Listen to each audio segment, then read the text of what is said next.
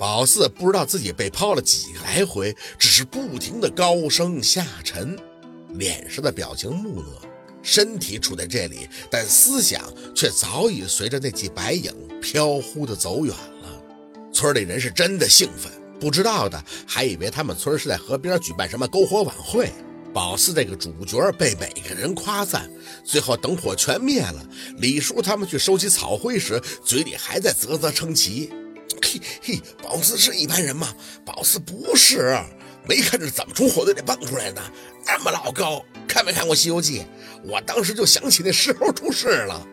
拿明月一开始还挺高兴的，一听到用猴子形容宝四，当时就有些不乐意了。啥玩意儿？我家宝四还不是为了你们？会不会说话？没人敢微词拿明月的态度不好。为了避免再次触碰雷区，只是不停地说着宝四厉害、牛气之类贫乏却也在那时仅能想到的词。宝四并没有什么过多的反应，看着河边烧得一片焦黑的土地，心里无悲无喜，只剩复杂。尸尾子的尸体，那自然是找不到的。烧的过程中，也就是些没来得及变小的大个的发出些脆声，过后也都是像蚂蚁一般寻不到踪迹了。宝四伤的虽重，但也属于就手着控制住伤情的，既没有时间让伤口肿，也没有时间让伤口溃烂，毒直接就随着汗发出去了。除了些浅浅淡淡的针眼儿，旁观者根本就想象不到他当时被咬的凶残程度。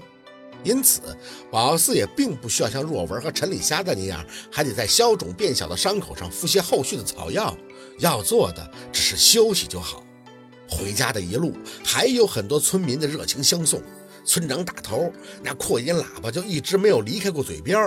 宝四，今晚上你一定要好好休息。明天下午村里为你开表彰大会，我个人出钱，一定要好好的嘉奖你。这件事儿，你可是立下了汗马功劳啊！宝四垂着眼没说话。村长见状，还拍了拍他的胳膊，看看宝四多低调。年轻人做了这么大的事儿，还这么沉稳啊，不容易啊！宝四就是我们白山村的骄傲，大家说是不是？是，宝四那打小就是有大出息的。哎呀，可惜了，他姥姥走得早啊，不然薛大姨这脸上都有光了。宝四能耐呀！宝四的脸上无端的就被贴上了一层又一层的金边曾经自己都不愿意回首的过去，就这么被光辉给漫不经心的掩埋了。大家不吝其词的夸他，甚至连他小时候捅鸡窝那事儿都变成了天真无邪。连他说人家媳妇儿是生米已经做成熟饭这事儿也成了真性情。宝四终于追求到了以前自己最想达到的样子，姥姥或许最想看到的样子。如果宝四稍微的沉迷，或许自己都要忘了当年为了出山在村里站住脚，使了多脏的路子。他也不知道自己怎么了。像是很明白自己一直在走捷径，刚才不也差点就要死了吗？人生哪有那么多的侥幸啊？谈不到对自己是否失望，但内心却真真正正的高兴不起来，身体和脑袋都疲惫的接近透支，只等着那明月送走村长和一些村民，摇摇晃晃的就回到了自己的屋子，没跟若文说什么，太累了。趴到炕头上一挨的枕头就着了，很自然的就做了梦。他好像回到了小时候，梦到了和陆佩一起撞鬼的那个夜晚。沈明远在发狂，他要出门去见他的女朋友。然后宝四看到了门口抱着孩子对他们哭的那女人。当时宝四还以为她就是梦怡，是沈明远的女朋友。当晚还在拉明月的后屋发现了她留在玻璃上的眼泪。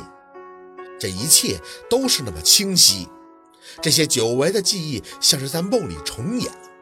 宝四告诉姥姥，他做了一个梦，他在梦里走了好久，到处都是草，听到一个女人在哭。他问宝四，怎么可以把她给忘了？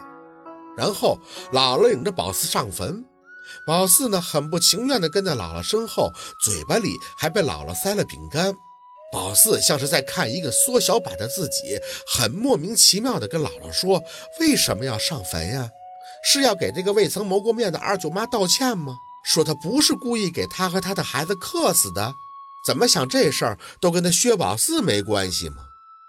在坟上，宝四还卖弄了小聪明，看着烧不着的纸，对姥姥说：“这个二舅妈不是要害沈叔叔的，她其实是来帮他们的。”宝四搞不懂他为什么要来帮他们，当时只是想着这个二舅妈或许是个好人吧。他为什么要哭呢？因为委屈啊，委屈是因为二舅要娶了新老婆了。宝四就听着姥姥在坟上讲背仙的事儿，不明白姥姥为啥在那个场合讲了这些，可还是听了。也就是从那以后，宝四就再也没有梦到过这个一号二舅妈了。双眼兀地睁开。脸颊还是湿的，很多事儿清楚了。他当年为什么要抱那个小孩帮沈明远呢？那留在窗户上的眼泪，以及他那双在宝四梦中的眼，那些说不清的委屈还有酸涩，并不仅仅只是因为若文另娶了吧？那是因为宝四他才救了沈明远，是因为宝四他才在窗户上流下了眼泪。可是他最委屈的。应该是宝四只给了他一个代号，一号二舅妈，就连上坟也从来没有在他的坟前多驻足一下。抛除一点点同情以外，宝四对原先的他是如此的陌生并且疏离。阳光满满的洒在屋子里，宝四看了一下手机上的时间，下午一点。从炕上爬起，没看见小六还有那明月他们，应该是在后屋了。吸了吸鼻子，直接去他家那厨房隔出来的简易浴室洗了个澡。外套已经被脱了，肯定是昨天晚上拿明月帮他脱的。镜子里的自己脸还是很脏，头发干枯枯的，眼睛有些肿，很认真的洗，甚至还在洗头后多用了一遍护发素。伤口看不太出来，只是皮肤太白，会有些小小的红点儿。不过想想那本该造成的后果，这几乎是不值一提的。洗完了澡，宝四翻着自己的衣柜，找出了一身正式的衣服，认认真真的打扮。每个过程甚至都小心的有些过分。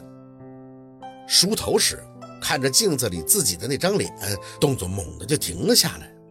他从小就被说长得像若文，而现在像是他现在的妈。那究竟哪儿长得像他呢？仔细的回想着他梦里那张脸，他的脸圆圆的。